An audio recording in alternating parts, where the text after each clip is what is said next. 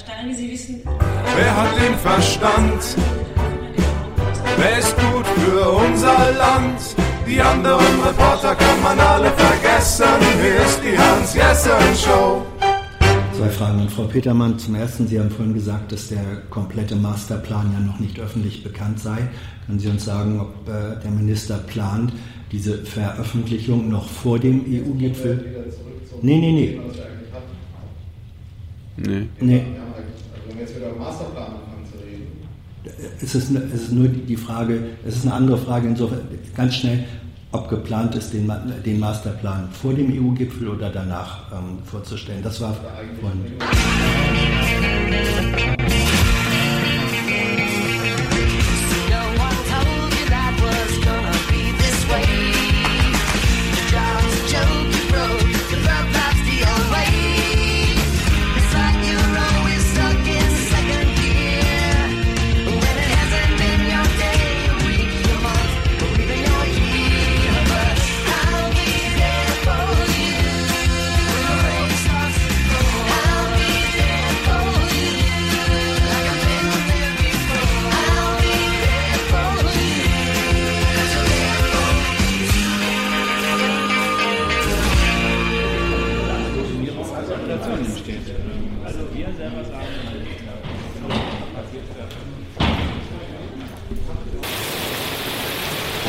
Der Podcast noch ein bisschen geiler. Macht mal alle auf mit Alex Tyler. Na? Na, Wie war's heute? bisschen entspannter als am Montag. Ich fand's absurd wieder. Also die Themen heute wieder. Erhelle, erhelle uns bitte. Erheller uns bitte. So, ich muss es doch wieder absetzen. Was hast du denn gefragt heute? Alex ist immer so helle. Ich habe, wozu habe ich denn gefragt? Ja, ich habe unter anderem äh, gefragt. Okay, Tyler, weißt du das?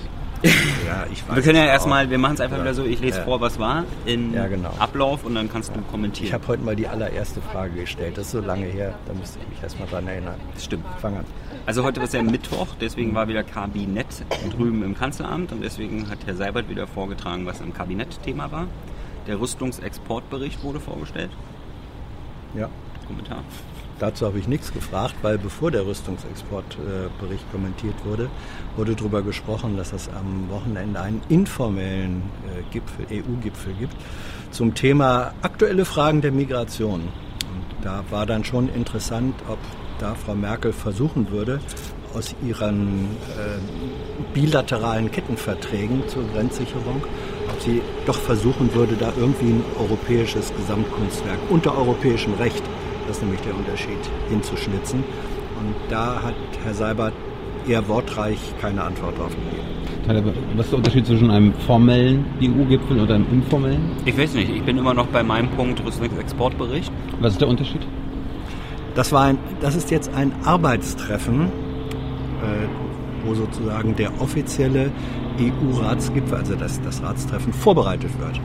Und informell äh, hat so den Vorteil, man kann mal so über dies oder das sprechen, ohne dass gleich gesagt wird, so jetzt müssen wir ja einen Beschluss machen oder so. Aber machen diese Vorbereitungstreffen nicht irgendwelche Mitarbeiter von Frau Merkel vorher? Das ist dann vielleicht das Vorbereitungstreffen des Vorbereitungstreffens. Ja.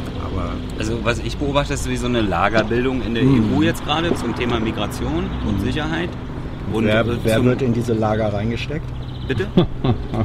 Also ihr hüpft heute zwischen den Themen hin und her. Ja, du hast Da gesagt, braucht ihr eigentlich Lagerbildung. auch überhaupt nichts vorlesen hier, sondern ihr kommentiert einfach zu dem, was ihr wollt. Viel Spaß dabei. Rüstung, Hans. Exporte, Rüstungsexporte. Nö. Sind die wieder ja, ich bin gestiegen? jetzt eingeschnappt. Sind die Rüstungsexporte wieder gestiegen, Hans? Alexander Theiler macht jetzt gerade sein eigenes Lager auf. Ja. Also, du hast recht, äh, es gibt so eine Art politische Lagerbildung in der EU. ja, genau. Es steht ja ein EU-Gipfel bevor und vor diesem Gipfel hat jetzt der Kommissionspräsident eingeladen. Wer will, kann ja schon mal mit uns darüber diskutieren.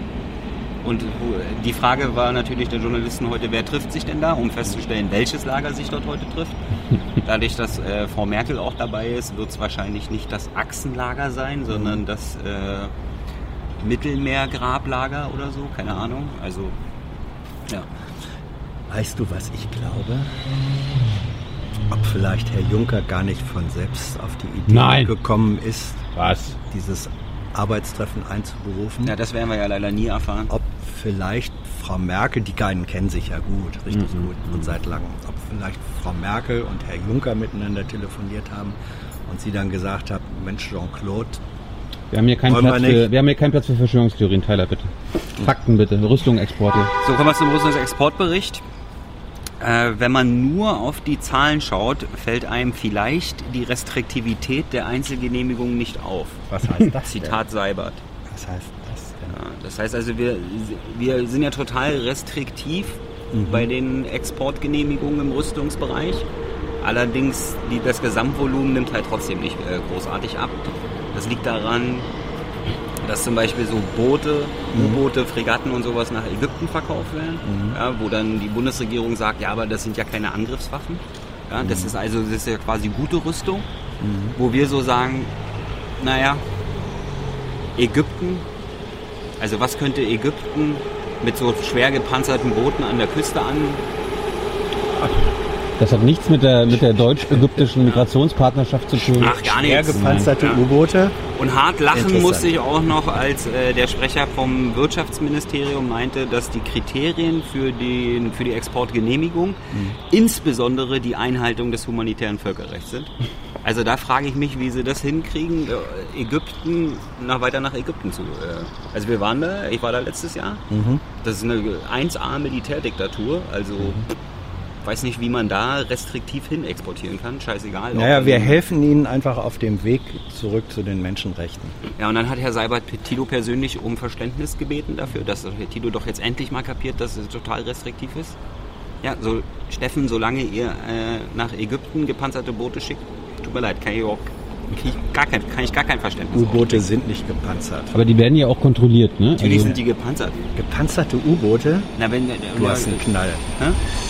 Du hast einen Knall. Also die tauchen dann doch nie auf. U-Boote sind klassische Leichtbauten. Ja, es werden ja Fregatten, gepanzerte Fregatten Ja, ja. und U-Boote. Ja. Aber ein U-Boot hat eine gewisse Panzerung. Ja? Weil ansonsten könnte hier mit einer Kleinwaffe, die ja nicht mehr exportiert werden, sondern da werden jetzt nur noch Lizenzen für Fabriken im Ausland vergeben, damit wir die nicht mehr exportieren müssen. Also Panzerkreuzer Geld tauchen damit nur, verdienen können, ohne Pan- dass wir die exportieren. Panzerkreuzer tauchen nur einmal. Und zwar nicht auf, sondern unter. Aber egal, das ist jetzt ist dir noch was aufgefallen? Äh, die Exporte werden ja auch jetzt kontrolliert. Ist dir was aufgefallen? Ja, es gibt sogenannte Post- Post-Shipment-Kontrollen. Mhm. Das heißt also, da wird dann im Nachhinein in das Land, in das exportiert wird, gereist, um zu gucken, ob das Land auch ja kein Unsinn, nicht, nicht, nicht, nicht weiterreicht quasi die Waffen. Ne? Mhm. Das Also schöne da deutsche. Wort wäre Endverbleibskontrolle. Ja genau, Endverbleibserklärung war End, ja. Endverklärung, Endverbleibserklärung ist quasi von gestern. Ja. Post-Shipment-Kontrolle ist the new shit. Ja. Ja, Indien und äh, die arabischen Mhm. Vereinig V Vereinigten Arabischen Emirate wurden schon kontrolliert. Die sind Mhm. jetzt also auf der Whitelist. Da kann man ja.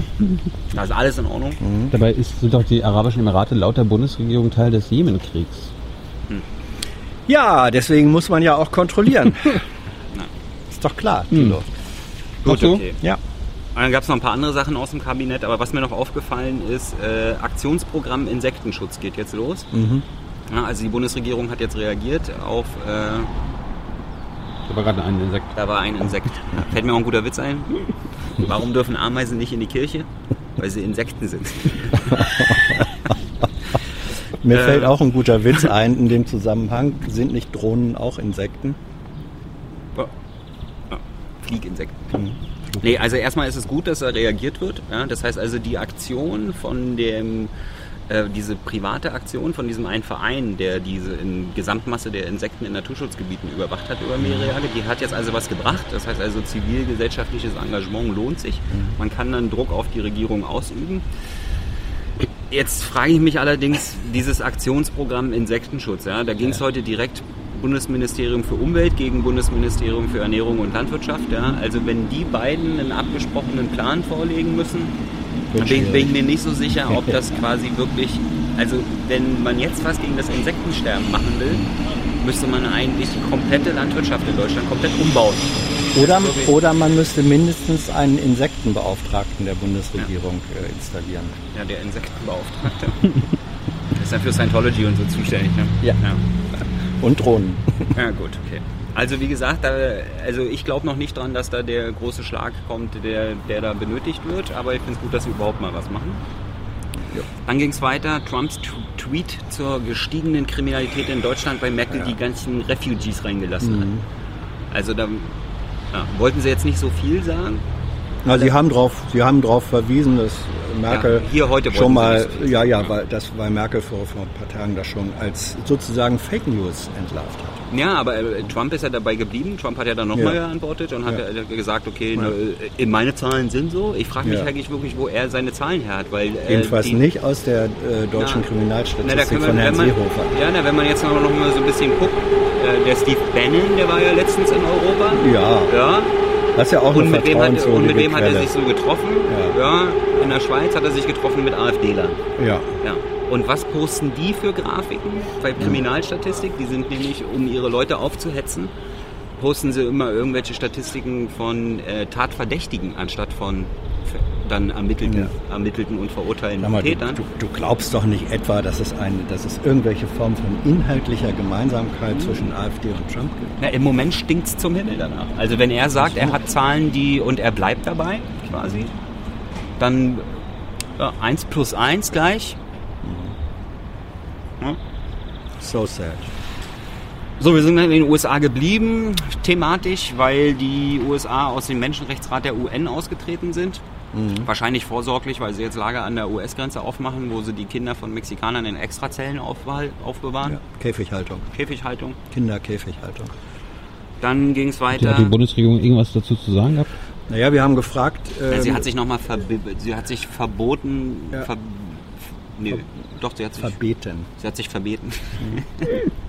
sie hat sich verbeten, äh, irgendwelche äh, Vergleiche mit Konzentrationslagern zu machen. Und diese Vergleiche hinken natürlich extrem. Aber es erinnert halt einfach stark daran, ne? wenn irgendwelche Leute in irgendwelchen Käfigen eingesperrt werden. Also es, äh, es, es gibt ja auch Guantanamo-Käfige, das ist schon schlimm genug. Äh, was ich, also wir hatten dann auch gefragt, äh, doppelt, ähm, ob das, was die US-Regierung mindestens da macht, ob das noch in irgendeiner Weise was zu tun hat mit, dem, mit der berühmten westlichen Wertegemeinschaft.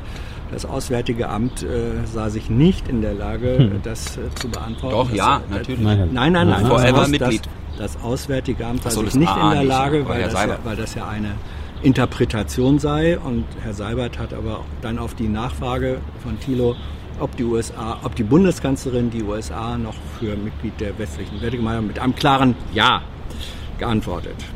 Ja, so ist es dann auch. Sag Das mal, sehen, das sehen wir auch so.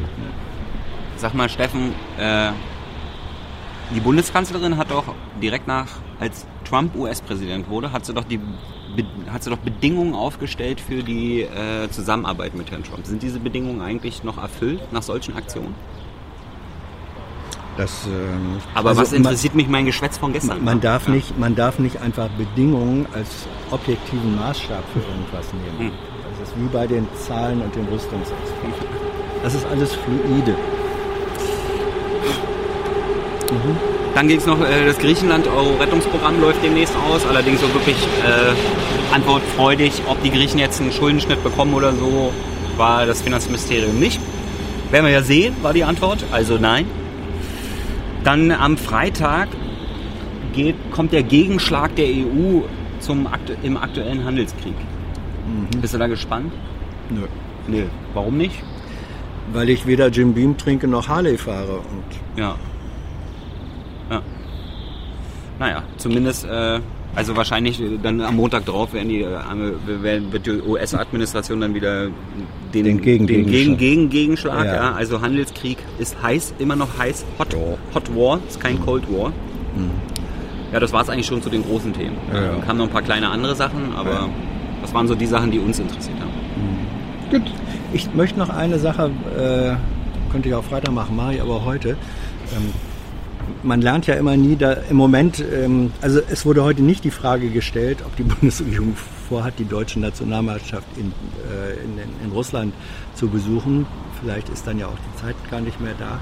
Ähm, aber Vielleicht erleben wir etwas am, am Samstag, dass der Begriff des Public Viewing in der deutschen wie in der amerikanischen Bedeutung zusammenfällt.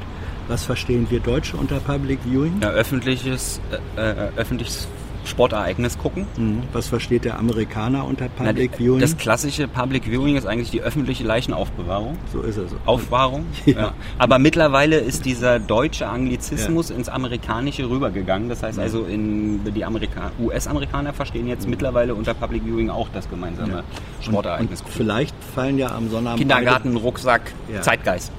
Vielleicht fallen ja am Sonnabend beide Bedeutungen zusammen. Also wenn die deutsche Oh. Nationalmannschaft gegen Schweden verliert, ähm, dann hätten wir vielleicht ein Public Viewing in der doppelten Bedeutung des Ja, ich bin ja jetzt nicht so ein riesen Fußballfan Mhm. und erst recht, Deswegen sagen erst recht ja. kein Fan von irgendwelchen Nationalmannschaften. Das Aber ist die Männerauswahl des deutschen Fußballbunds. trotzdem habe ich, trotzdem habe ich, Schweden. trotzdem habe ich äh, zum, zum aktuellen Anlass die ganze Woche Reis und Bohnen gegessen. Ja, das ist Mexiko, äh, Fiesta Mexiko. Mexicana.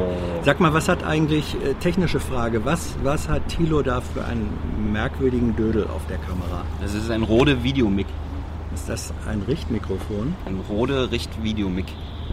Ist das schuld daran, dass wir jetzt nicht die köstlichen Geräusche der Berliner Stadt Na, zumindest nicht so schlimm wie beim vorletzten Mal. Ganz ausblenden lässt sich leider in Berlin Mitte die Stadtbahn nicht, weil die Stadtbahn durch Berlin Mitte gebaut wurde. Gott sei Dank. Ja. Danke. I know a lot of people want to send blankets or water. Just send your cash. Money, money, I want more money. I want, I don't even know why.